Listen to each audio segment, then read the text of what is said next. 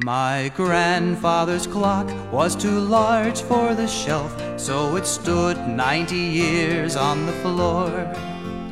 It was taller by half than the old man himself, though it weighed not a penny weight more.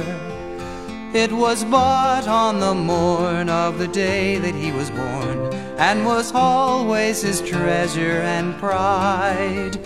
But it stopped short, never to go again when the old man died. In watching its pendulum swing to and fro, many hours had he spent while a boy. And in childhood and manhood, the clock seemed to know and to share both his grief and his joy. For it struck 24 when he entered at the door with a blooming and beautiful bride. But it stopped short, never to go again when the old man died. Ninety years without slumbering, tick tock, tick tock, his life seconds numbering, tick tock, tick tock, it stopped short never to go again when the old man died. My grandfather said that of those he could hire, not a servant so faithful he found.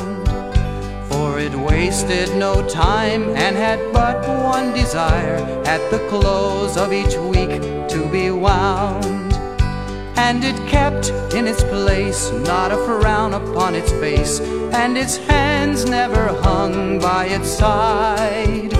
But it stopped short, never to go again when the old man died.